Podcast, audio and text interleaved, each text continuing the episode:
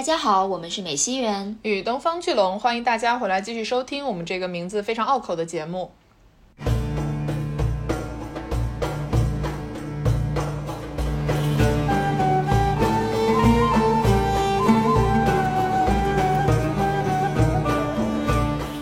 其实你很少会听到埃及艳后统治下的埃及是什么样的，对不对？你不知道他就在政治上或者经济上有哪些作为，对吧？但是他其实是一个像我们开头所说的非常有能力、有胆识、敢拍板的了不起的领导者。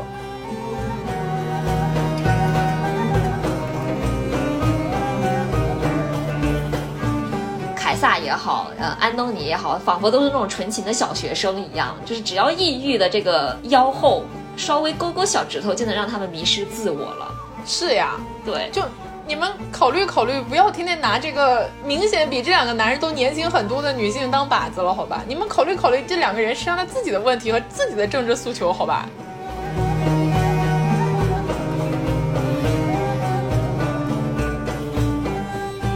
这是为什么？我们现在说到 Cleopatra，大家为什么管她叫埃及艳后？这个艳后的形象的塑造，这种具有性感又危险的气质的呈现，正是因为罗马这个曾经的西方文化的中心，从一开始就是这样理解和塑造它的。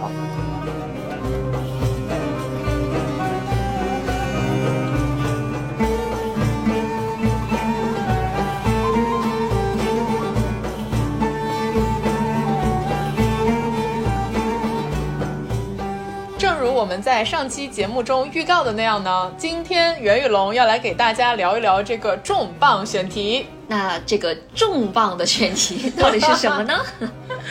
它就是 Cleopatra 克里奥帕特拉七世。当然，它有另外一个更加为人所熟知的称呼，也就是埃及艳后。我们今天呢，会用一个丰富的、可能跟大家以往想象都不一样的角度，来给大家梳理和解读这个世界范围内最著名的，也许没有之一的女性历史人物。没错，那在这期节目正式开始之前呢，也要给大家分享一个好消息，就是我们终于接上雾啦，耶！而且这个品牌是一个很高端的品牌 哦。对，本期节目要特别的感谢凡诗科香，也就是 M F K Maison Francis Couchon 的大力支持。凡诗科香呢是路威明轩集团 L V M H 旗下的高定香氛品牌，于二零零九年由被誉为天才调香师的弗朗西斯库尔吉安以及商业英才马克查雅共同成立。凡诗科香呢是去年正式的进入了中国市场，所以可能对于啊一些朋友来说，这个品牌还比较新鲜。但是希望大家能够通过这期节目，更加的了解凡诗科香这个品牌以及它旗下的产品。没错，那凡诗科香的调香师呢，弗朗西斯库尔吉安，真的不开玩笑的来讲，他是一个大神级别的调香师。他是从小就接触了多样的艺术形式，包括了音乐和舞蹈。十五岁的时候呢，他就立志要成为一名调香师。到了年仅二十四岁的时候，他已经为国际著名服装设计师让·保罗·高提耶打造了一款现在看来仍然非常经典的男士香水，也是一个大爆款。并且在那之后，他为各大品牌打造的名作层出不穷，我们在这就不列举了。所以，弗朗西斯·库尔吉安呢，他沿袭了法国的奢华制香的传统，崇尚的是当代香氛穿搭艺术，将香氛作品构化为香氛衣橱，并以香水为灵魂，勾勒出了一个又一个的感官故事。对，那其中最著名的系列之一呢，便是叫做惊鸿五四零。这个名字可能就已经有朋友听说过，或者是在一些平台上面看过了。金红五四零呢，是一款华美又细腻的木质花香调，而且很特别的是，我觉得它没有特别明确的性别特质，就是它是一款不管什么性别都可以用的香水，都不会突兀。嗯，对，然后这里我想要分享一个小插曲，就是我第一次听说惊鸿五四零，其实是因为呃，Rihanna 蕾哈娜，就是有一个 Vogue 的编辑，他就跟大家推荐了一下惊鸿五四零嘛，然后他就说有一次他穿了这个 Maison Francis Couchon 的惊鸿五四零去参加 Fenty 的一个活动，然后呢，Rihanna 从他身边就是走过，结果走过之后，Rihanna 回过头来跟他说了一句 You smell good，哇哦，然后那一刻就是编。编辑就说：“哇哦，Rihanna 都要夸一句的这个香水，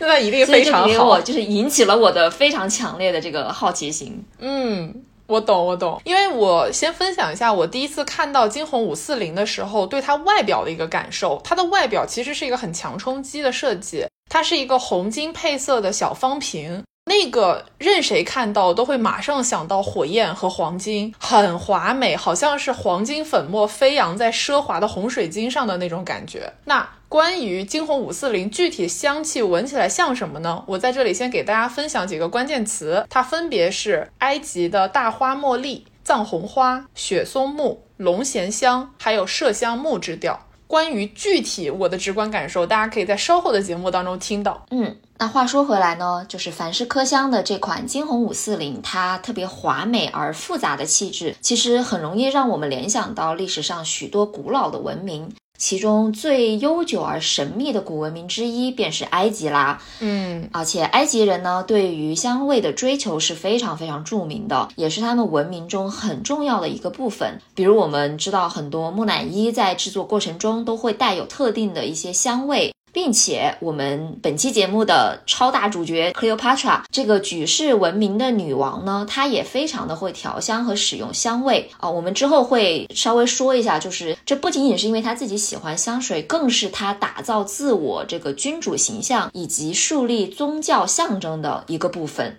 哎，没错。其实我们现在说起 Cleopatra，很容易进入一个艳后的刻板印象。比如最经典的，如果我们现在不说埃及艳后的名称，其实很多人都不知道她的本名就叫做 Cleopatra，对吧？七世啊，七世。对，但是我们接下来就会不带那个七世，不然太长了。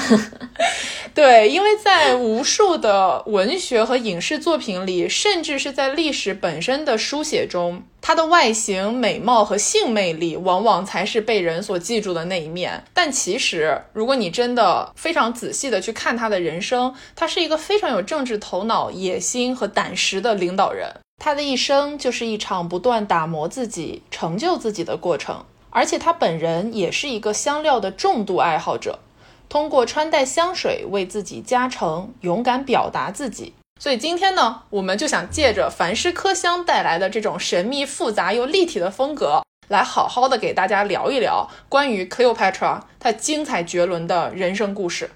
对，像我之前其实对 Cleopatra 的印象就还停留在你知道一九六三年那个电影，嗯，就是伊丽莎白泰勒所饰演的一个非常经典的埃及艳后的形象。就大家应该都对那个形象不陌生，就齐刘海加粗的这个全边眼影，然后超级时尚 icon 的这个形象。但是大家可能不熟悉的是呢，Cleopatra 真实的人生，她是埃及托勒密王朝的最后一任法老，也是古埃及在被罗马吞并之前的最后一位法老。可以说，Cleopatra 的死亡标志着长达三千年的古埃及时代在历史上的正式谢幕。Cleopatra 曾经一度被驱逐出埃及，后来又以非常高的姿态重新掌权，并且成功的度过了好几次的政治危机，最终在与屋大维的斗争中落败。他是以自杀的方式离开了人世。对，现在只是一个总结了，但是他的人生真的是非常的跌宕起伏，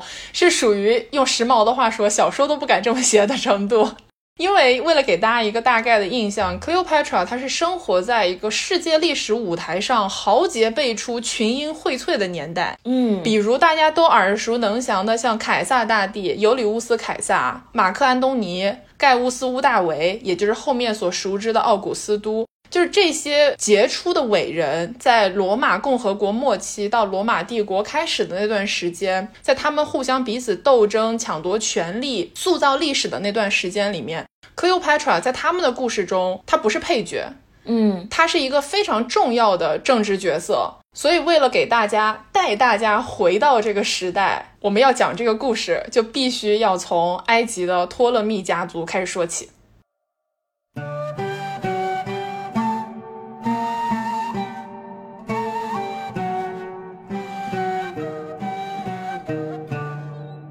那这个托勒密王朝呢，它是古埃及文明的最后一个真正意义上的王朝。这个托勒密王朝的建立者是托勒密一世，这个一世的身份其实就非常重要，因为他并不是像大家想象中的那样是埃及人，他其实是一个希腊人。当时还是马其顿帝国的时期，那马其顿帝国的君主非常著名的亚历山大大帝呢，他是亚历山大大帝麾下的埃及总督，所以他就在亚历山大死后呢，宣称自己是埃及法老，继续的统治了埃及及周边地区。嗯，然后这个点其实很有意思，因为就是这么多年以来，大家都对克娄巴特拉埃及艳后的血统以及她的肤色，还有她的身份认同有很大的争议。因为他他的血统来说，哈，其实不完全是一个埃及人，他的最早的祖先就像你刚才说是个希腊人嘛。但是也有可能他自己，因为他后面他对于自己埃及人的身份是非常非常重视的，嗯，包括埃及的文化呀、宗教啊这些。所以你很难说他到底是一个什么样的一个身份认同。然后最近就是我们定了这个选题之后，发现网飞啊要出一个那个 Cleopatra 的纪录片，好像其实就过几天就会上映了。嗯，然后那个主角是一个黑人演的，然后就引起了其实很大的一个讨论，就说 Cleopatra 她到底是她的肤色到底是什么样的。是的，因为这个就是现在以我们已知的资料来讲，没有办法进行完全的定性，什么都有一点点可能，大概是这样。但是我们说回到这个托勒密家族，他们家的希腊血统和对于希腊文明的尊崇，其实是非常明显的。因为托勒密家族在接任了埃及的法老之后呢，他们其实一直实行的是在保留了埃及本土信仰及文明基础之上的希腊化的统治。他们甚至把首都从当时的孟菲斯搬迁到了亚历山大港，或者叫亚历山大也可以。而且这个名字你一听就知道是以亚历山大大帝为原型，或者说为灵感来取的一个名字。然后这个亚历山大城，它是完全按照了当时希腊城邦的建设风格来建设的。这个家族三百年的统治时间，历史上除了 Cleopatra，就是我们今天要说的这个埃及艳后主人公之外，他们其他所有的君主都不会说埃及话，只会讲希腊语。嗯，所以你可以想见，这个希腊文明在他们的统治地位当中是占有了一个非常高的认同程度的。但与此同时，Cleopatra 她是专门去学习了埃及语，而且除了埃及语之外，他还掌握了其他八门语言，就他一共能够说九门语言，他真的很牛，特别牛。是的。学习的天才，对。哎，对，说回托勒密家族，这个家族呢，它其实是崇尚以近亲结婚的方式来稳固政权的。这个兄妹姐弟联姻在王朝发展的过程中呢，是屡见不鲜，更是成为了家族内部政治斗争的一个重要的手段。托勒密家族内部的政权更迭，经常是通过非常残忍的这种手足相残的方式去展现的。婚姻和谋杀基本上就是托勒密家族的关键词。托勒密王朝呢，前期是经济非常非常繁荣的，但是在三百年的王权对于财产的这个绝对垄断之下，到了 Cleopatra 继位的时候，已经出现了非常严重的财政亏空状况。Cleopatra 的父亲托勒密十二世，他在去世之前就留下了遗嘱，是指定 Cleopatra 和他的异母的弟弟托勒密十三世共同执政。但是呢，就是一山不容二虎嘛，政见和脾性都非常不同的这对姐弟，自然而然就到了一个反目的一个阶段。当然了，更多也是因为这托勒托勒密家族本身的这种世权的传统。最终，他们两个就演变到了你死我活的地步啊！Cleopatra 于公元前四十八年，也就是他当时二十二岁，其实是被驱逐出了埃及，逃往了叙利亚，卧薪尝胆的准备要反攻。是，而且这里再补充一句，他和他的这个弟弟托勒密十三世，他俩也是夫妻啊。对，因为他们是姐弟联姻嘛。哦，真的是非常的混乱，而且以我们现代人的眼光来看，会觉得很不可思议，因为他们是亲姐弟，就是同父异母那种，就完全违背了现代人的观点。但是整个家族都是这样子，嗯。那 Cleopatra 她逃往叙利亚之后呢？这个时候其实是我们又回稍微倒回到一点，我们刚刚讲罗马的故事的时候，是他们隔壁邻居 罗马共和国的末期，也是一个非常重要的时期。因为在这个时候呢，罗马的前三头同盟已经破裂了，这个我们就不在这具体的展开阐述了。反正罗马当时几个非常有势力的大人物，三个啊，准确来讲，他们彼此之间内战打起来了，在把其中一个斗倒了之后呢，就剩下两个我们现在其实都非常熟悉的人物，一个就是凯撒大帝尤里乌斯凯撒，另外一个就是庞培。庞培和凯撒打起来了之后呢，他们的这个斗争就蔓延到了埃及，因为庞培跟 Cleopatra 的爸爸其实是有一定政治同盟的关系，或者更加准确来讲，Cleopatra 的爸爸其实花了一大笔钱去贿赂庞培，让罗马共和国当时对埃及保持一个不干涉的状态，因为埃及相比起罗马来讲实在是太过于弱小了，是一个有点像每年定期要上贡的这么一个关系。那庞培呢？想必肯定是打不过凯撒的嘛，所以庞培他就逃离了意大利半岛，驾船前往了埃及。这个时候，凯撒也成为了罗马的独裁官。那庞培来到埃及之后，他肯定是觉得说：“哎呀，我跟你爸爸关系很好呀，作为儿子，你这个托勒密十三世肯定应该要保护我嘛，对吧？”但是呢，当时非常年幼的托勒密十三世以及他周围那些操纵他的大臣们，就有自己的小九九，就觉得那凯撒铁赢了呀，我这个时候占庞培，我不就很吃亏嘛？我等于买一只必沉的股票呀。所以呢，托勒密十三世就在周围的一些庸官的怂恿之下，他就把庞培的脑袋砍下来了。你可以想见这个展开。而且他们做的打算是什么呢？就是等到凯撒追着庞培来到埃及的时候，把这个脑袋交给凯撒。他们想凯撒一定会非常的开心，但是凯撒何止是不开心，他简直就是气疯了。因为不管他跟庞培怎么打，这个是罗马人的事情。就你埃及人作为我们周围的一个附庸小国，你凭什么帮我做这个决定呢？而且从政治的角度来讲，他把庞培活着带回罗马，作为一个战败者，对他来讲是更有益的。但现在他的整个如意算盘都落空了，就是因为这个托勒密十三世的擅自行动。所以这个时候非常重要的就是，本来在叙利亚的 Cleopatra，他意识到了这个是对他来讲一个千载难逢的机会，他就从叙利亚回到了埃及，准备要面见凯撒。然后这里呢是一个非常经典的传说，因为没有史料能够百分之百确定这是真的，但是因为这个传说实在是太过于精彩，所以大家基本上在讲 Cleopatra 的故事的时候都不会略过这一点，就是关于他如何见到凯撒的故事。嗯，那在如果大家看过那个一九六三年版本的电影的话，就会知道这里是一个非常戏剧化的一个呈现了。简单来说，就是他不是被驱逐了吗？按理说他是不能够回到亚历山大城的，但是他是命下属乔装成了一个商人，也有人说是仆从，然后他就让这个下属呢把自己裹在一床华美的毯子当中，然后呢是说要把这个毯子带到凯撒的府邸里面，嗯，等于说他是当着凯撒的面从这个毯子里面就是走出来。对你想想凯撒的心情吧，你能想象那一刻就是凯撒的心情，然后有个人给他送了一一床这个毯子，这个毯子你往地上一滚，滚出来一个 一个女的，一个女孩儿，而且那时候她好年轻呢。啊，对她那时候才二十二岁嘛。是呀，但是你放到那个 Cleopatra 的角度来讲，那是一个多么的勇敢果决的一个行为。没错，这是他的一场豪赌。对对，是一个非常大的一场大的冒险。嗯。当时凯撒和 Cleopatra 的对话内容，如今我们当然就是不可考了嘛，你也不知道到底说了什么。嗯，但是从后续事态的发展来看呢，Cleopatra 当时毫无疑问的是向凯撒表达了自己的困境，并且请求对方相助他，就是帮他夺回本该属于自己的对于埃及的这个统治权。嗯，好，那这里其实是关于 Cleopatra 的故事当中后世解读争议非常大的一个点，因为不管是在文学影视的呈现中，还是在历史的一些相关的记载刻画当中，都会着重强调 Cleopatra 是如何用她自己的美貌、年轻这些特质迷倒了凯撒，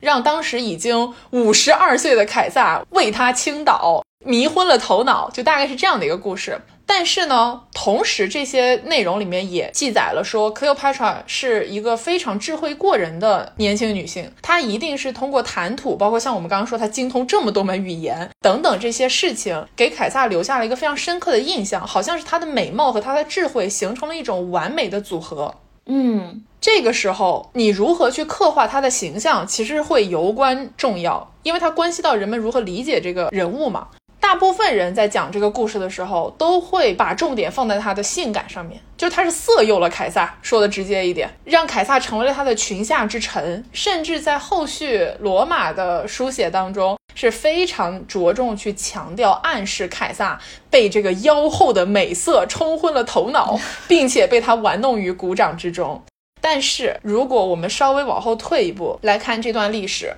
首先，Cleopatra 的长相时至今日是没有一个明确的论断的，因为我们现在所能够掌握到的考古信息并不足够完全的去复原她的相貌啊，甚至在后续出土的一些呃当时埃及的硬币上面，她的印象就是刻着的那个像浮雕一样的头像，她只是一个打引号的相貌平平的普通女子。但是不管她长相是什么样都不说，你真的相信一个二十二岁冒着巨大的生命危险为人生进行一场豪赌的年轻女性 Cleopatra 能够把五十二岁大获全胜、处于权力绝对巅峰的凯撒大帝玩弄于股掌之中吗？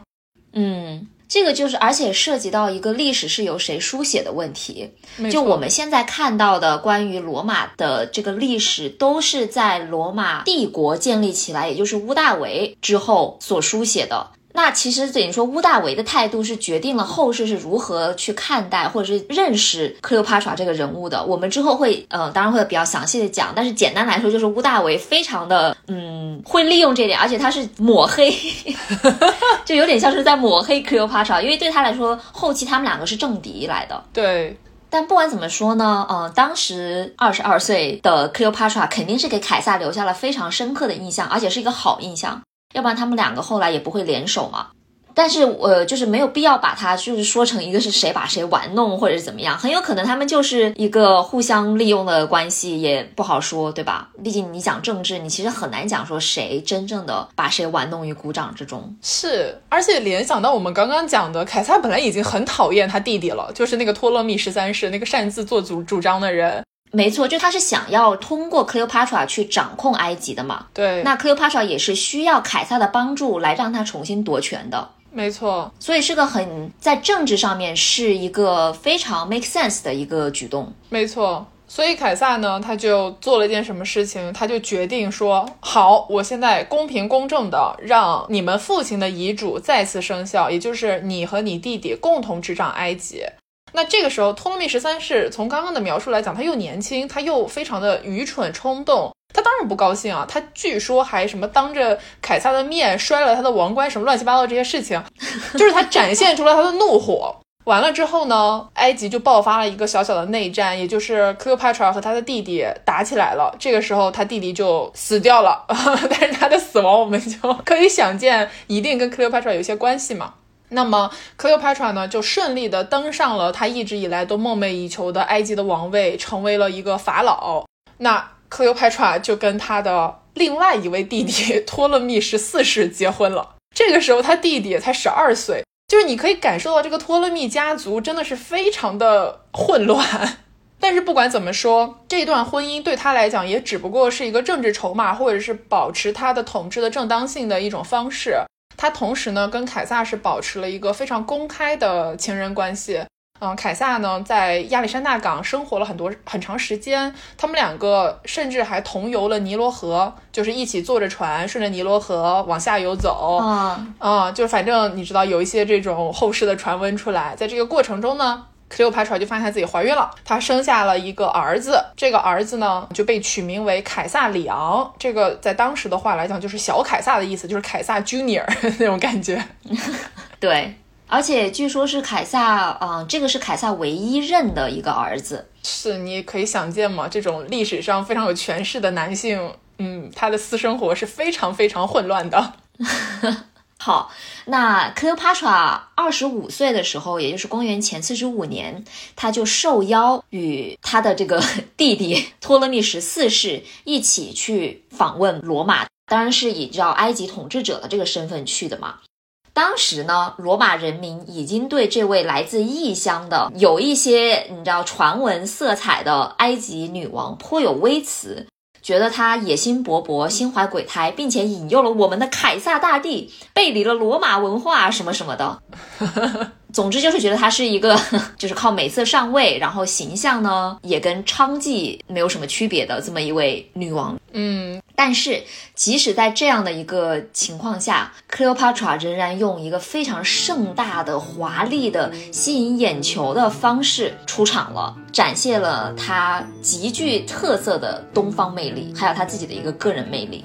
然后这个地方是，如果你看过那部电影，也是印象非常非常深刻的。而且据说那一个场面是至今为止好莱坞花钱花最多的一个场面。是，不然那个电影怎么拍到一半就破产了好几次嘛？就拍不下去了，太花太多钱了。那个年代又没有什么 CG 技术，全都是实景拍摄的，那个搞得非常的华丽、隆重、盛大。很经典，就是我哪怕就是二零二三年你再去看的话，那一段妆造舞美非常非常的厉害。但是这个当然是电影的呈现嘛，在就是真实的记录当中，不管是文字书写还是很多的你知道艺术史上面的画作，都有记载当时 Cleopatra 到达罗马的一个盛大的场面。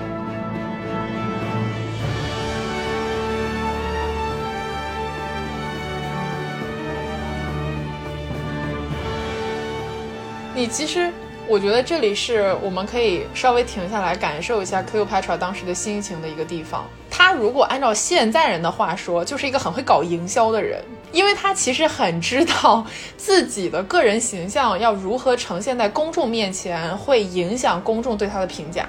对，而且他当时已经知道，就是自己其实，在罗马人民当中不是一个很好的一个形象，不是很正面的了。但是他并没有畏缩，并且是一个就是非常你知道低瓦的感觉，用现代话来讲，去哎，对对对，到达罗马，就是向所有人展现啊，你说我是妖后，我来给你展现，来看看我的美貌，我们的古埃及文明的盛大，就挺酷的。对他态度真的很 slay，而且还有一个很重要的是，当时埃及作为罗马的一个虽然独立，但仍然有着附属色彩在里面的存在。埃及的钱对于罗马的统治者来讲是非常重要的。也就是说，埃及包括为什么凯撒会来到埃及，还有后续我们会聊到安东尼他们，嗯，他们其实最早来埃及的目的就一个，要钱。就是你给我钱，我要打仗哦，所以在这个地方来讲，Cleopatra 它其实也在彰显它的一个经济雄厚的财力。嗯，就是说我们的国力是很强盛的，我不需要贪图你什么罗马这些东西，我们埃及牛的，就那种感觉。对，是。但是不管怎么说呢，反正 Cleopatra 来到了埃及，凯撒呢也安排他住进了自己的私宅里面去。这也是为什么罗马人会担心嘛，你可以理解，他们又有儿子，他们也会很担心说，哎呀，Cleopatra 是不是要用自己的儿子来操纵凯撒呀？凯撒不会一时鬼迷心窍把这个小孩选成了罗马的继承人吧？等等等等啊，有点那种中国人担心太后垂帘听政的那个意思在里面了。对，而且罗马人很排外啊，那是因为是埃及跟他们不完全对等嘛，那个地位。但是不管怎么说吧，凯撒呢还是当时表现了他的态度。他当时非常大张旗鼓的为 Cleopatra 建造了一个神庙。这个神庙它是维纳斯主题的，就是满朝的。然后也维纳斯嘛，大家都知道是一个美与爱的化身的一个女神，并且在这个神庙当中呢，凯撒还特意命人为 Cleopatra 铸像，是一个黄金雕像，就放在了维纳斯女神的身畔。嗯，这个地方其实也是一个非常有意思的地方，因为 Cleopatra 在后世的记载当中，经常会被别人忽视的一个身份是什么呢？是作为一个母亲的身份。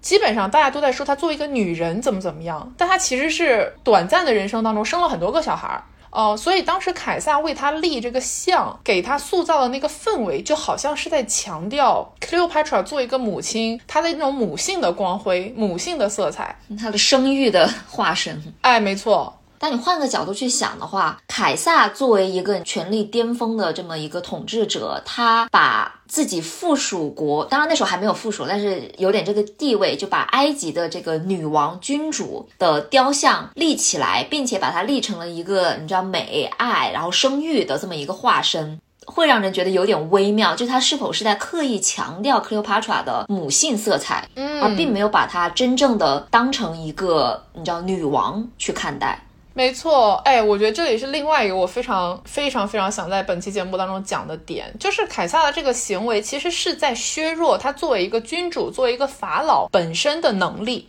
因为他只看到了另外一方面的东西。但是 Cleopatra 它在真实的历史上面来讲，其实你很少会听到埃及艳后统治下的埃及是什么样的，对不对？你不知道他就在政治上或者经济上有哪些作为，对吧？但是他其实是一个、像我们开头所说的非常有能力、有胆识、敢拍板的了不起的领导者。因为你想一想吧，Cleopatra 她接手的这个埃及，已经是经过他们托勒密家族这种两百多年挥霍的，甚至是中间还有经常性的贿赂罗马人的濒临破产的国家了。对，而且是不是传说他爹是花了很多钱，就是 贿赂罗马，让罗马放过埃及，不要来打埃及。对，所以就是他接手的时候，是国家的经济状况、财政状况是非常糟糕的。但是他上台之后呢，非常清楚这个国家经济发展的重要性，因为你没有钱，没有经济独立，就没有办法保证政治独立。没错，嗯，所以呢，他做了一个很重要的事情，就是他摸清了就是埃及的财政的主要收入。当然，我说的是这个政府的财政啊。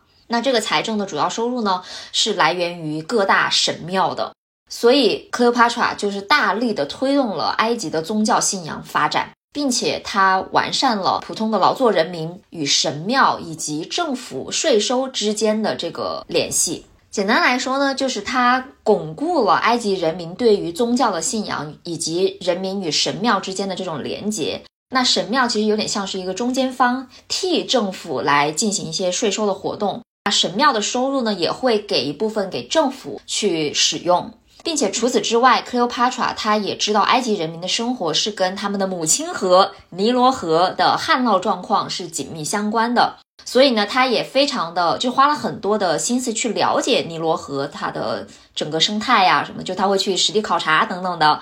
那在这个尼罗河旱灾期间呢，就会导致你知道人民会饥荒嘛？这个时候他就会打开皇家的粮仓去进行一些赈灾。并且为了防止饥荒和动荡，他下了一个这个皇家的法令，是在收获时节的时候是啊、会去保护农民的权益的，并且可以缓解他们的这个税收负担。对，所以你这样听，他其实不管出发点是什么，因为他很有可能本质上还是为了稳固自己的一个统治地位，稳固埃及作为一个独立的个体的身份。但是他所颁布的这些法令是具有实际的意义的，是真的能够改善当时人民的一部分生活，然后也能够让埃及变得更加有钱。说白了。嗯，是那因为这个宗教活动在古埃及文明当中真的扮演了非常重要的地位，所以呢，Cleopatra 她就像是我们一开头讲的那样，她主动的学习了埃及的语言嘛，她也非常主动和积极的参与了非常多埃及的宗教发展活动，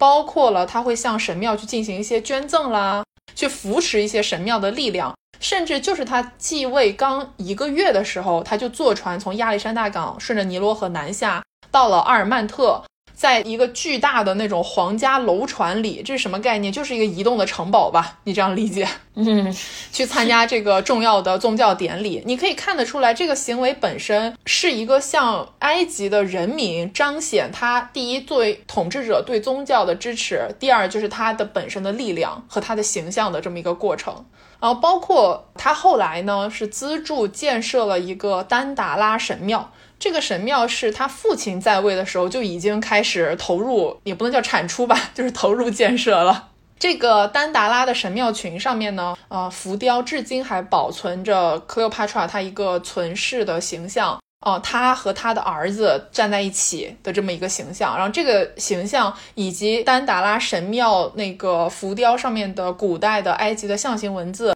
仍然是后世考古学家、历史学家去了解、学习、研究 Cleopatra 形象的一个非常重要的点。他那个浮雕上面大概写了几个短语吧，就是 Cleopatra 自己描述自己的一个形象，大家可以听一下他想要塑造一个什么样的自我。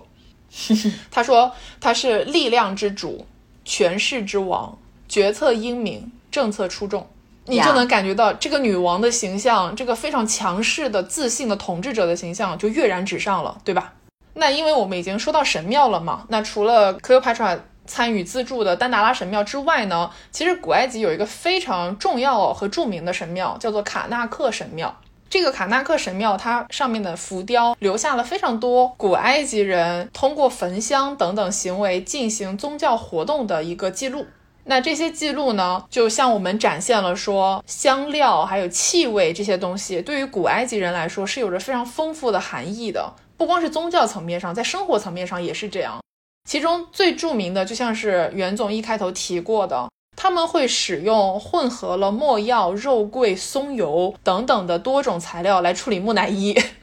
因为他们觉得宜人的气味就是神圣的象征。你知道这个会让我想到什么吗？沙丘，嗯，对，因为沙丘的原型，看过电影或者是读过书的，大概有这个印象，就是是沙漠那种感觉嘛。其实就是以埃及然后中东这些地方为原型去创作的一个，你知道科幻小说作品当中的国度。那就像沙丘里面那样，他们是就是香味对他们来说是不仅是说什么精神的象征，更加是能够给予他们超能力的这么一个呃东西。所以可以就是推测，就是像是在古埃及等这种古老文明中，香料香味所扮演的一个至关重要的一个角色。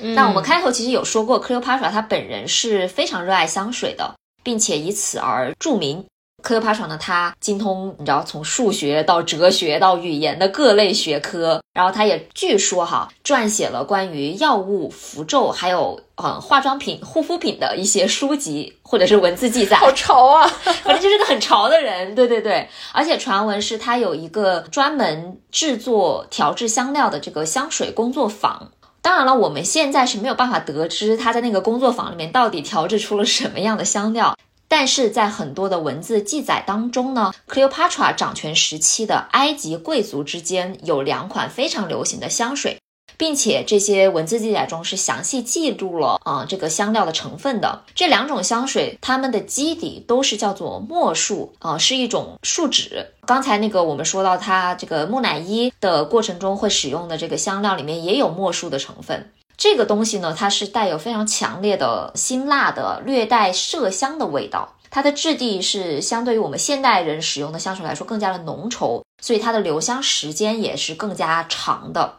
而且传闻哈，就是说 Cleopatra 她身上的这个香味就是飘香千里。这个传闻是真的传闻，对，有点像那个《还珠格格》里的香妃。反正是一些传奇人物吧，对。对，嗯，但是不管怎么说，就是这个 Cleopatra 使用的香水工作坊，以及当时那个古埃及年代啊流行的这个香水，它是一个非常正经的学科。就是有专门的考古学家，还有香水专家，他们是在认真的想要努力去复原当时的这个香水，然后也有很多的推测，就是说克罗帕莎他本人到底有没有使用过它们。当然了，这个现在啊没有一个定论。嗯，是，我觉得其实非常有意思的一个点是，为什么考古学家会这么执着的想要复原香水？因为这个事情你感觉就哦，你们应该有更重要的事情要忙。但是其实有很多人，很多的学者在投入这个学科的研究。我觉得其中一个原因可能是味道是会非常具象化的，带我们回到那个时代的一个载体。嗯，而且这个气味的感受一定是非常个人的，就你没闻到它之前，你一定是很难完全真正的想象它究竟是一个什么样的味道。这里呢，我们可以看得出来，古埃及人他们对于香料香水的这个追求，其实是一个这种历史的开创吧。同时，也是历久弥新、延续至今的经典。那就正如我们凡诗科香的惊鸿五四零的香调一样，它在引领潮流的同时，也经得起时间的考验。对，那像我们开头预告过的，这里我来给大家好好的讲一下惊鸿五四零的香调，它究竟闻起来像什么？那金红五四零，它的前调呢是埃及的大花茉莉芳烯，带着若有似无的细腻花香调缓缓而来，仿佛是催动高温淬炼下的红色水晶魔法，在藏红花香的引入下，雪松木精油演绎出了炽热的火焰气息。最后呢，以龙涎香调与麝香木质香调的温暖气息为延展，呈现出了如同香水造型一般，由水晶和二十四克拉黄金粉末勾勒的华美世界。哇哦！那说到这里，大家是不是只有一个就是比较模糊的概念？好，来，我来给大家讲一下更个人的感受，更加个人的就是当我自己第一次闻到惊鸿五四零，第一次喷了、穿戴了惊鸿五四零之后。我的第一个感受是什么？是这个香味它非常非常的不常规。嗯，因为它是那种你一闻到它，你会发现它辨识度非常高，它不像是我过往喷过的任何一款香水。首先哈，一个直觉性的感受是它有很强烈的异域风情。这个异域风情也许跟它里面使用了很多的藏红花的元素是有关系的。当然，作为我这种普通人的鼻子，我闻起来它更像是那种带一点点杏仁味儿、胡椒味儿的那种味道。然后这个味道是会给你一种嗯很强烈的燃烧的感觉，而且是那种 smoky 对。氤氲的那种感觉。你说的很对，因为我当时刚闻到它的时候，我就觉得你现在喷的香水虽然看不见，但好像它是一种烟雾一样的存在，在我身边围绕着我，所以这个印象我是非常深刻的。然后过完这个印象之后呢，我感觉好像我能闻到一点稍微带有金属质感的木质香调，这个味道体验其实很很神奇，因为我之前没有闻过这个相似类型的香水。你觉得它好像是有一点像干燥的那种皮革表面的感觉，但是又有一点温温的辣辣的那种触感，所以很神奇这个香水，而且它有一个很大的特点，就它留香时间超级长。因为我第一次喷它的时候，我是早上喷的，到我晚上超级晚了回家，还能闻到当时喷出来的那个味道，非常实用啊。对，留香时间长真的很重要，好吧？对香水来讲，很重要。我真的很讨厌那种香水，就是我就喷的那一刻非常的浓，然后呢，等我出门到了，比如说地铁站之类的，就已经没有味道了。特别是夏天的时候。哦，对对对，是的。刚刚说的是更加具象化的气味的感受吗？来说一下这个香水喷完之后给你这个人带来的感受是什么？就是我觉得我喷了一个特别有分量的香水，然后我现在变成了一个超级有张力的人，就你明白吗？因为这个气味它会影有点影响到你自己怎么去表达自我的这个过程，对你就会觉得它你身上有一个非常复杂的气味，然后这个气味它一定程度上是会凸显出一个比较自信又饱满的人格特质，所以我当天就非常自信的出门了。然后自信的回到了家，对，自信的回到了家里。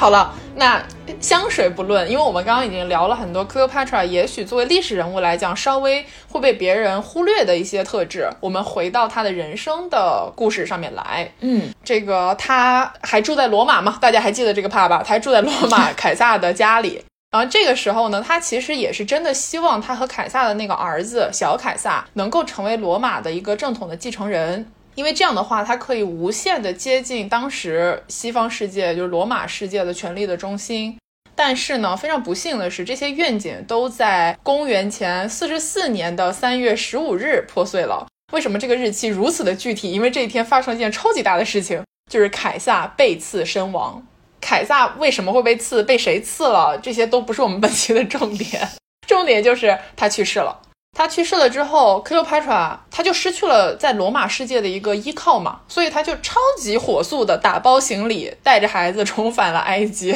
嗯，那她回到了埃及之后呢？她当时名义上的丈夫，她的弟弟托勒密十四世就突然感染了恶疾，就离世了。啊，这个有一些主流的说法是说，Cleopatra 毒死了自己的弟弟，目的呢是想要扶持他和凯撒的儿子上位。但是这些都也是一些你知道历史的流传。那回到罗马，凯撒遇刺之后，罗马共和国就迎来了刚才说前三头嘛，现在是后三头同盟时期。其中最有名的两个人，一个是屋大维，就是凯撒的养子啊，而且当时就是在罗马，他们不是按照说就是儿子继位这种说法，是用养子继位的，所以等于说屋大维是凯撒钦定的一个继承人。那另外一个人呢，是凯撒曾经的得力部下马克安东尼。这两个人呢，他们在摆平了啊，你知道纷争之后，相当于是瓜分了罗马的最高权力。屋大维呢，他是统治的西部，而安东尼则统治了东部。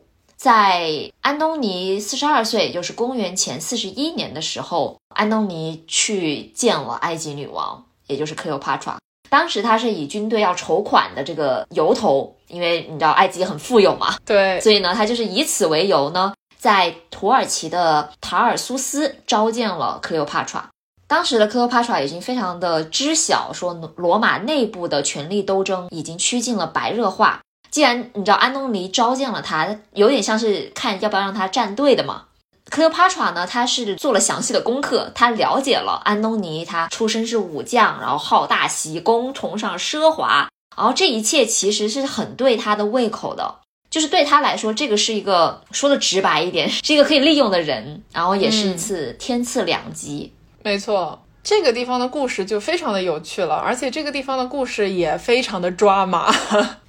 简单来讲，安东尼要见 Cleopatra，Cleopatra 呢最开始还没有回他的信，有点像是我拖着你晾一晾你，你感受感受焦急的气氛吧。完了呢，Cleopatra 终于到了土耳其的塔尔苏斯。到了之后呢，安东尼本来是邀请他上岸，就在自己的居所里面小聚。克罗帕特拒绝了。他当时乘坐了一条豪华的楼船，这个楼船就是我们之前说的移动的宫殿。他坐着这个楼船从埃及出发，这个楼船啊，非常的奢华。船舱上挂着用名贵的染料染制成的紫色帆布，船尾呢甚至是用金片包裹的。然后在这个船上，Cleopatra 把自己打扮成了维纳斯女神的模样，躺在一个串着金线、薄如蝉翼的纱帐之中。甚至有传言说，当时美丽的童子侍立两旁，各执香扇，轻轻摇动。哇，你听这个就很有说书的感觉了。整个装扮成了海中仙子的女仆，手持银桨，在鼓乐声中有节奏的滑动。虽然这个你一听就知道有很强的后世艺术加工色彩，但是不管怎么说，据传啊，当时他这个楼船开到岸边的时候，岸上的人们是人潮涌动，就好像国内五一要放假了那种感觉，大家都出来看呀，就是没见过这种场面呀。而且我们刚才不是说克罗帕特拉很喜欢用香水吗？就是这又是传言哈，传言就是他那个船还没有到达码头的时候，就是远远的大家都已经能够闻到它就是船上所散发出来的香味了。所以你可以想见那种神秘的、让人欲罢不能的异域风情。没错，然后他就在这样的氛围下面，他就邀请安东尼说：“来船上呀，去岸上有什么意思？来船上赴宴呀。”安东尼呢就来了。他来了之后，就看到了 Cleopatra 迷人的风姿、优雅的谈吐，为他神魂颠倒、不知所措。但这个也是，就是这种描述，就是说安东尼当时有多么的被这种场景冲昏了头脑，也有很强的后世加工色彩。但是不管怎么说，安东尼那个时候肯定是大为震撼。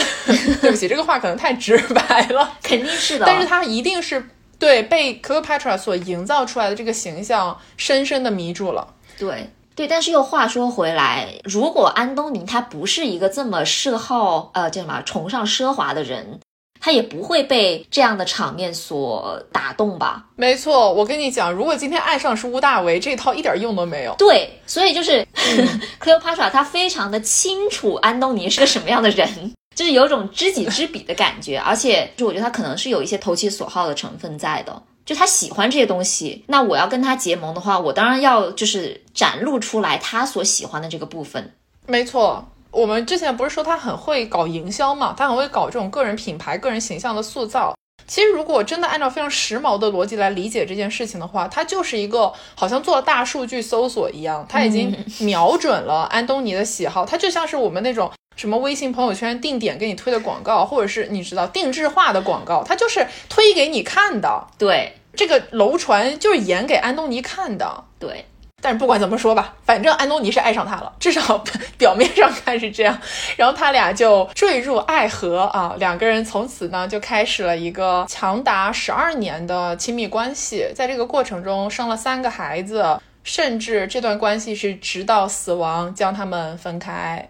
那么这个描述呢，你就很容易听得出来，很多人会在这个地方说，哦，那安东尼跟克罗帕特拉他俩是真爱。这个真爱的意思就是说，真的有爱情存在，然后是非常纯粹的那种恋慕关系，并且很经常性的会将他们两个塑造成这样的一种乱世英雄乱斗情节之下的悲情鸳鸯。哦，你知道我想到那个电影里面，就是 Elizabeth Taylor 的那个版本里面，因为电影一开始是讲他跟凯撒是怎么样就是相爱的嘛，结果后面不是突然就转成了他跟安东尼嘛？电影给出的解释是说，克利欧帕特拉在他很小的时候就见过安东尼，然后呢，就当时就爱上了他。Oh my god！就类似于他在非常小的时候就暗恋安东尼。哎，你不觉得听到这种故事会有一点啊，这也太离谱了？但是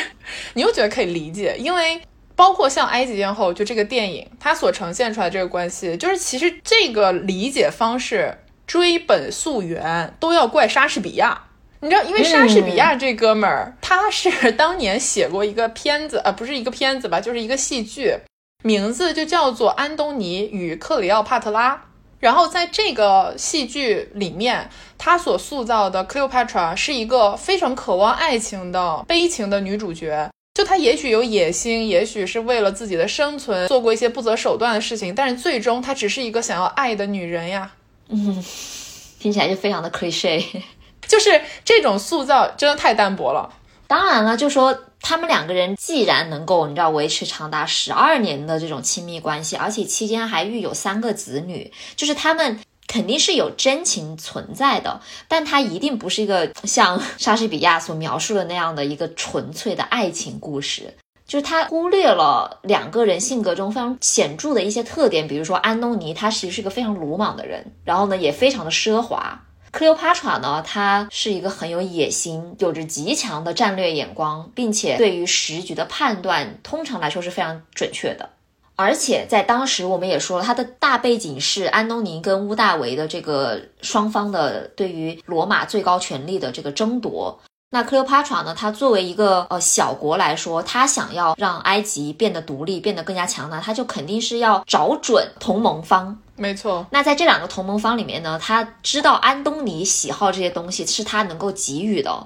所以他做出了这样的一个选择。那他们两个人其实都是有着必须要维持这段关系的一个政治诉求。对，因为如果我们仔细的来看一看他们这段关系，他们两个其实都能从这段关系当中政治层面上获益。安东尼是打仗出身的，他在和屋大维的这场角逐当中。他最大的特点，或者说最大的优势吧，就是他一直能够向东方扩张他的领土，或者说就他仍然是罗马的领土，但实际是在他自己掌控之下的版图。那打仗是需要钱的，所以埃及就变成了支援安东尼打仗的一个重要的财政来源。这也是 Cleopatra 可以为安东尼所提供的东西。那与此相对应的，就像是刚刚袁总所说的，Cleopatra 他需要站队嘛？因为在大国的政治博弈之间，小的主权是非常难有生存空间的。所以他在安东尼和乌大维中间，他非常清楚的知道乌大维是无法为己所用的，因为乌大维首先是一个非常年轻的青年，其次他不像安东尼这样有很明确的性格弱点。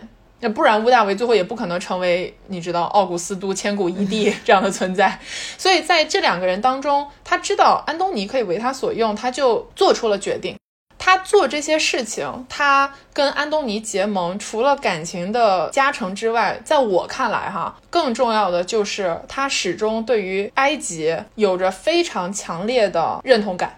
这就是为什么，就是我认为，虽然他从血统上来说是希腊血统占大头，但是他仍然身份认同是一个埃及人，因为埃及的命运或者埃及这个土地走向何方，其实有点像是跟他个人的命运紧密的捆绑在了一起。嗯，你有的时候看他为埃及的主权所做的这些努力的时候。你会在想，他究竟是为了保证自己的人生不落入他人之手，不被他人所操控，还是为了整个埃及人民共存亡，或者是怎么样？但是你能感受到，他对于这个土地是有一个非常强烈的执着在里面的。然后正是这一份执着，这一份想要独立、想要强大的心情，让他和安东尼走到了一起。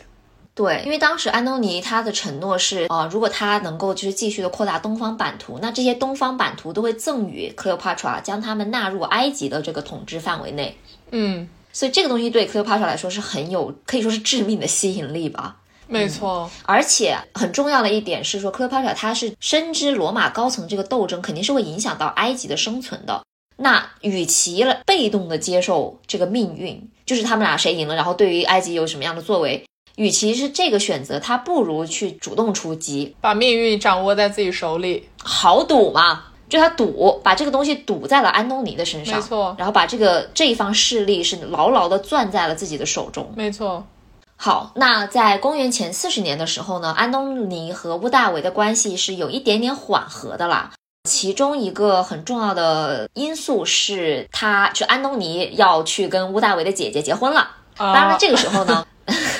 安东尼跟克利奥帕特是已经就是在一个关系当中。但是这个呃，跟他跟乌大维姐姐结婚这个事情是一个政治联姻。这个政治联姻呢，也是让乌大维跟安东尼没有办法就轻易的撕破脸。公元前三十七年呢，安东尼跟乌大维这个关系他并没有保持 特别长久，就是他们的关系又僵持了。这个时候，他就把他的名义上的这个妻子送回了罗马，转来跑到了埃及去跟当时三十三岁的克罗帕特成婚了。嗯，这个举动其实是非常违反罗马的传统习俗的，因为在罗马的传统当中，你不能够同时娶两个名义上的妻子。但是呢，他还是做了这件事情。做这件事情之后，自然就引起了罗马国内的一个负面的反响。对，接着在公元前三十四年，安东尼从亚美尼亚凯旋，就是他们去打仗了。然后呢，他凯旋了之后呢，在他回到了亚历山大港，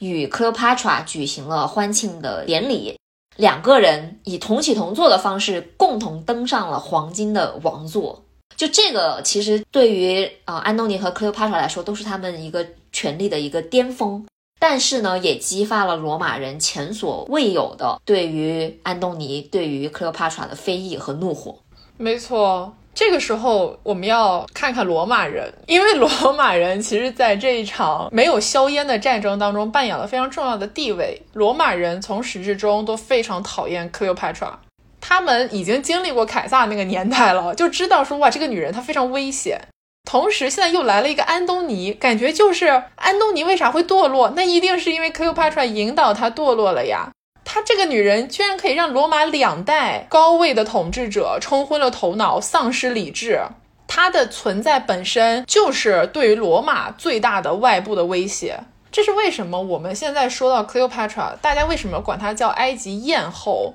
这个艳后的形象的塑造，这种具有性感又危险的气质的呈现，正是因为罗马这个曾经的西方文化的中心，从一开始就是这样理解和塑造他的，并且这样的一种理解是一代又一代的传承了下去。而且罗马人当时怎么想？这个事情也许大家会觉得不重要，但是乌大维觉得很重要呀，因为乌大维他非常好的利用了这种罗马人被激发出来的民族情绪。因为安东尼在东边嘛，所以其实乌大维是一直坐镇罗马的中心的，他一直在罗马的境内宣扬安东尼一个叛变的形象，通过瓦解安东尼的威信来动摇他与他竞争的平等的地位。从表面上看，哈，好像安东尼确实是做了很多用我们现代人的话说是爱美人不爱江山的这种冲动的决定，你放弃了很多重要的东西。但其实他决策的核心的动机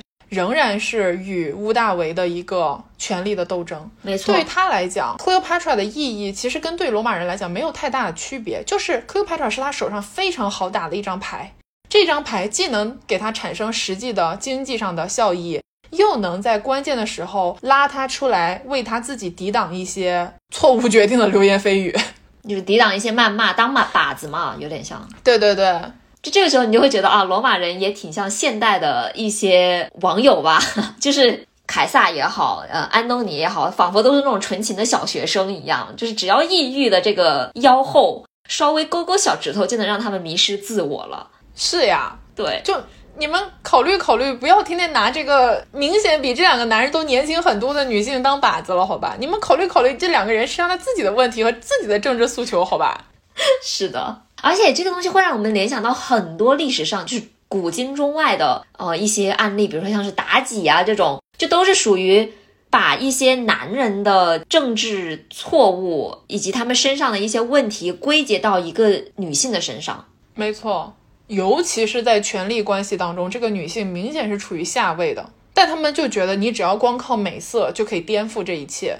OK，那再回到故事主线，公元前三十二年，也就是安东尼跟 Cleopatra 成婚五年之后吧，安东尼呢就正式的向他名义上的妻子，也就是乌大维的姐姐发出了休书。那这个就是彻底的激怒了乌大维，乌大维就发誓要为姐姐所受的这个屈辱报仇。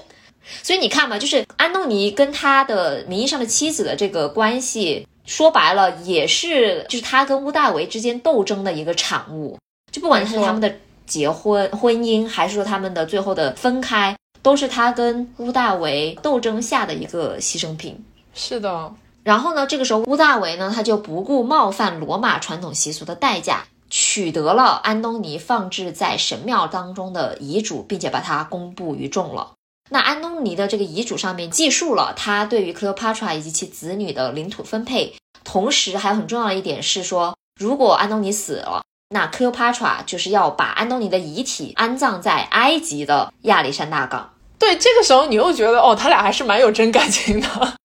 但是不管怎么说，这个遗嘱被公布出来了之后，罗马就舆论哗然了，群情激愤。罗马人哪受得了这个呀？所以当时呢，罗马元老院就以 Cleopatra 他侵占了罗马人民财产为由，正式对 Cleopatra 宣战。当然，这个罗马元老院其实本质上就是屋大维领导的势力嘛，并且呢，他们还剥夺了安东尼的执政官职务以及其他一系列的在罗马境内的权利。然后这也是公元前三十一年的时候呢，安东尼和屋大维就爆发了全面的战争。那既然是全面战争呢？安东尼的部队，他的这个海军主力，因为他们不是打海战出身的，所以海军主力很多是由呃 Cleopatra 带领的埃及方面去进行供给的，还有包括一些经济上的支援也是 Cleopatra 提供的。也就是说，Cleopatra 这个时候跟安东尼是完全的军事结盟关系，他俩也一直作为个人来讲并肩作战着。那这个仗一直打到了公元前三十年，这个时候呢，屋大维方面。歼灭了安东尼大部分的军事力量，然后把安东尼和他的一些残属的部队逼进了亚历山大港。那安东尼呢，看到大势已去，这个仗是没法打了，他也不能东山再起了，所以他就挥剑自刎。三十九岁的 Cleopatra 呢，就被屋大维活捉了。屋大维的本来的打算是把他。押送至罗马，当做战利品被游街，进行一个乌大维方大获全胜的胜利的展示。但是我们也说了，这个是乌大维他原本的计划，因为 Cleopatra 没有按照他的计划走。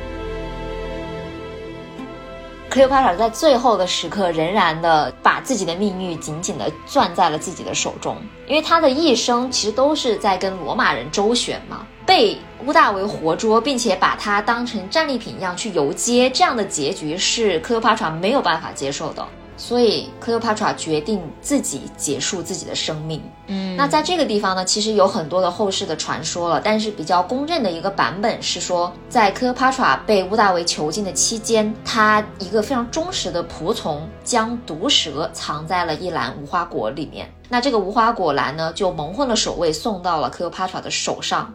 这个毒蛇是世界上传闻啊，毒性最强的海岸眼镜蛇。嗯。它的毒素会让你的死亡来的无痛、轻松且迅速。对，而且最更加重要的是，在古老的埃及信仰当中，被这种蛇咬一口，便能够获得真正的超脱人类存在的永生。所以，他最后，他即使是自己的躯体被囚禁了起来，他的精神他不愿意被囚禁起来，更加不愿意被当成一个战俘。所以呢，他用这样的方式结束了自己的生命，不仅是从你知道罗马人手中逃脱了，也是甚至是有点像是从死亡本身给逃脱了。他达到了一个永生的状态。对对对，而且因为我个人哈，抛开很多历史学说不论，我是比较希望这个是真实发生过的事情，因为这种选择它带有很强烈的悲剧色彩在里面。你可以看到，到死的那一刻，Cleopatra 都在坚信他作为一个埃及人的这种身份认同，他一生要强的本色，在这个地方凸显的淋漓尽致。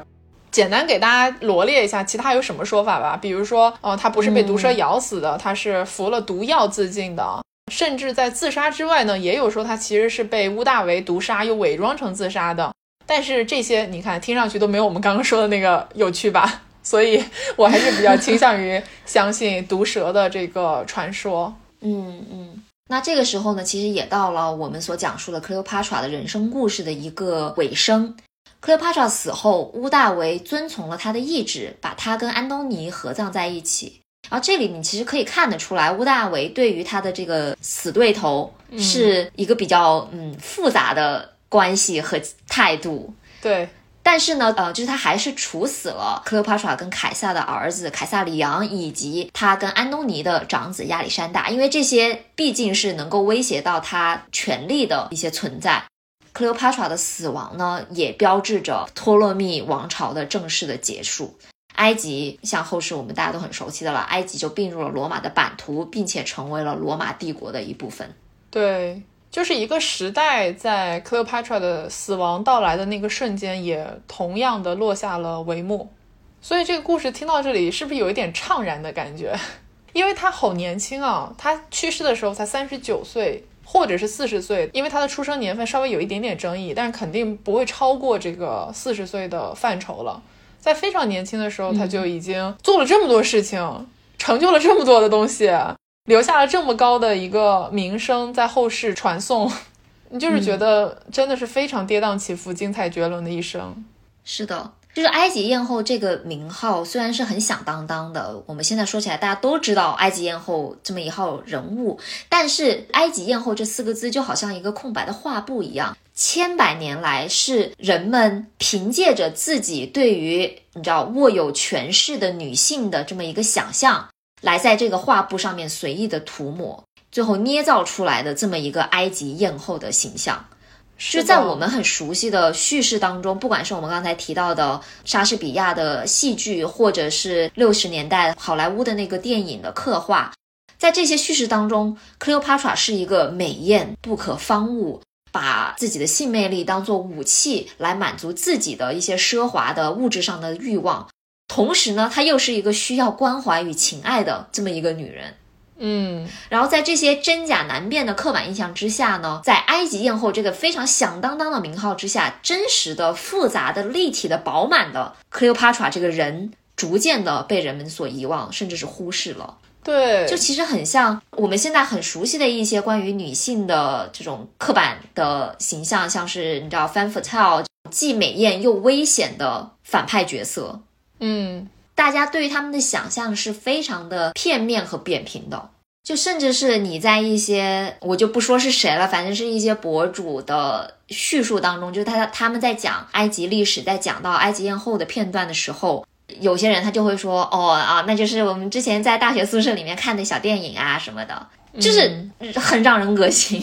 我觉得很生气。是。我觉得这就是为什么我其实会对这个事情感觉到有一些悲伤的原因，因为我们现在所讲述的故事是一个曾经在历史上活生生的有所作为的杰出的女性的人生故事，但这个故事在她响当当的名号之下反而是不为人知的。哪怕我们中间说过了这些点，但是我觉得一定要在快要结尾的部分再强调一下。Cleopatra 她所接手的埃及是一个可以说是悬崖边上濒危的一个埃及，他不管是从经济上，还是宗教上，还是各种层面上来讲，他都竭尽所能的去做了他认为正确的事情，去挽救这个国家。他理解人民的生活，理解埃及的宗教信仰对于埃及人有多么的重要，他主动的去参与了这些公共事务。他知道做一个君主是非常不容易的，在那个年代，作为一个女王，她仍然要通过跟自己的亲兄弟联姻这样的方式去巩固自己的政治地位。你想想，这是一个多么可悲的事情吧？虽然它一定是有时代的一个局限性。他知道埃及作为一个不够强大的、不够独立的国家，主权存在非常的不容易。他想要维系这件事情，所以他主动的去周旋在了盛世的罗马的这些男人的权力的斗争中间，就是要为自己、为埃及搏一条生路。但是所有的这些故事，在我们的流行文化的叙述当中，你都看不见，你只能看到那个“埃及艳后”四个字。然后这件事情让我非常的悲伤，而且非常的生气。而且我们最开始也说了嘛，就是后世所有对他的比较书面的记载，都是由罗马人，都是由屋大维所主导的。你不能按照一个 历史斗争中胜出的一个人，他所记载的政治敌人的形象来去理解这个人物，他肯定是一个很片面的东西嘛。而且 Cleopatra 一个很复杂的一个点是在于，他是有自己的很大的一个野心，他是有自己的政治理想和抱负。他保全埃及的独立性的所作所为，是一个非常强烈的野心的这种表现。你可以把它理解为政治理想，也可以把它视作个人的这种欲望的延伸，这些都没有错。因为最终来说，他就是埃及，埃及的存在本身就是他人格的非常重要的一个组成部分。你说的没错。然后关于这一点，这是一个我非常想讲的故事。关于这一点，乌大维应该是最有体会的一个人，因为当他在打败了安东尼，成为了罗马帝国的第一任元首之后，他是正式获封了奥古斯都的名称。奥古斯都是什么意思呢？就是神圣伟大。他即将从这个地方启程，成为真正的罗马帝国的开创者，真正的千古一帝。那这个时候呢，他能够以一个自己的名称的荣光去命名一个月份。他没有选择自己诞生了的九月份，他选择了八月。八月是什么时候？就是那个 Cleopatra 结束了自己的生命的那个月份，就是他正式的获胜的那个月份。所以，奥古斯都这个词在英文或者说在罗马音里面是什么？就是 Augustus，也就是我们现在所熟知的八月 August。所以，从某种意义上来说，我们仍然都活在那个时刻。那个奥古斯都将自己的胜利建立在 Cleopatra 的溃败之上的那个时刻，因为不管你知不知道，我们每年都在活八月。哦，天哪！所以，与其什么都不知道的每年过八月，是不是了解了这个故事之后，大家都更加能够去直面 Cleopatra 的政治理想、他的胆识谋略、他的野心和欲望了呢？所以，从 Cleopatra 我们刚才讲了这么多的故事里面。相信每个人都能够从中得到一些不一样的感受和体会。对我来说，我觉得很大的一个感受就是，他是一直能够保持自己的独立性，或者说把命运攥在自己手上的这么一个人。他非常的有野心、有胆识、有勇有谋。然后他对于自己怎么说塑造自己形象的这个权利，他是一直都是把握在自己的手里面的。因为重塑自我的形象是很重要的，就让他在你知道，在罗马人都对他嗤之以鼻，甚至唾弃的一个情况下，他仍然能够盛装的、盛大的去到罗马，他仍然能够积极的周旋在罗马领导者的关系当中，就是他会让我意识到说，重塑自我形象的这个权利是多么的重要，以及这个权利其实只有我们每个人自己能够赋予自己的，别人怎么看其实都不重要。你怎么看自己？你怎么想要呈现自己的形象？这个东西是你自己可以决定的。嗯，主观能动性啊，对对对，就 agency。是的，而且特别是当我们想到一些后世的对于他的刻画叙事的来看的话，他在很多的刻画当中是非常平面的、扁平的。那这个其实跟我们现在的一些情况是很相似的，就是我们现在的形象不是往往也是通过非常片面的，你知道屏幕呀，啊这种二维的平面的东西去传递出去的。对，你能看到的很多人，可能都是他的一个片面。你在朋友圈看到的人，你在小红书看到的人，你在工作场合看到的人，他只是他的一个片面而已。所以，我们其实很缺乏一种能够让自己的形象特别饱满、立体、多面的一个渠道。嗯，这个时候就必须要 cue 一下我们的凡士科香 M F K 金红五四零。对不起，不是故意要在这里 Q，但是因为我想到中间，当时我讲了嘛，我穿戴上这个香水了之后，它给我带来的一种感觉，就是它让我变得更加的立体了一些，稍微三维了一些。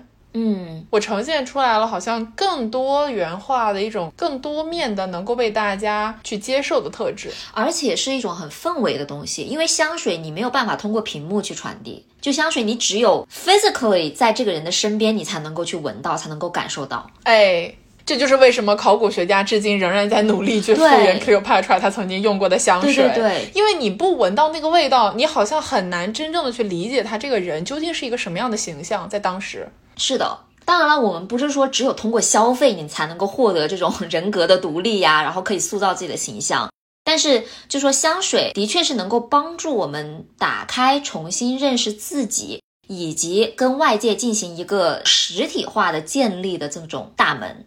对，当然，香水也是我们自我形象塑造的一个方式。我们还有很多其他的方式。我觉得最重要的点是在于说，一个人他真正的高贵是在于他对于自己人格的认知、自己人格的自洽，还有对自己的一个尊严。我觉得你这个结尾说的非常好。Cleopatra 的一生也是在不断的打磨、塑造自己，才能够在那样的情况下达到权力的巅峰，在磨练下不断强大。最后呢，让我们来感谢一下对本期节目大力支持的凡诗科香金红五四零。这款香水的灵感来源就是巴卡拉透明水晶和二十四克拉金粉，在五百四十度的高温锤炼下转变成标志性的金红，通过打磨，从而升华自己。也像我们介绍过的那样，它非常饱满而细腻的特质呢，也是我们在日常生活中所向往的。因为它一方面既带有了这种火焰般的华丽气息，但是另外一方面呢，它又非常的有内涵。